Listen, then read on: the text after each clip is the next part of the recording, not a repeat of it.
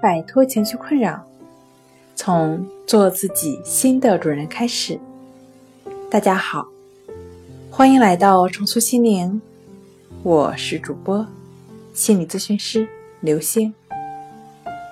今天要分享的作品是：抑郁症对智商有影响吗？想要了解我们更多、更丰富的作品。可以关注我们的微信公众账号“重塑心灵心理康复中心”。首先需要确定的是，不会的。那即便是重度抑郁症，对生活产生的影响，仅仅是源于思维模式。悉尼大学大脑和心智研究所的赫基教授强调了，在抑郁症第一次出现时。就应该及时的予以鉴定并治疗。对于年轻的患者来说，尤其如此。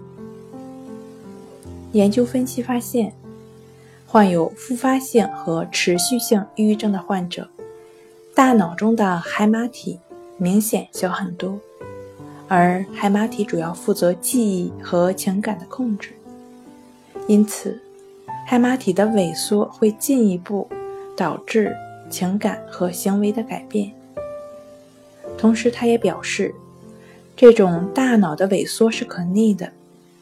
海马体的萎缩会促进抑郁症的发病，但二者之间的关系如同鸡生蛋、蛋生鸡一般。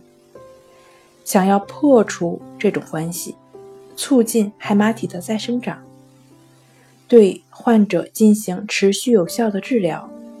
帮助他建立一个平和的生长环境，建立积极健康的思维模式是刻不容缓的。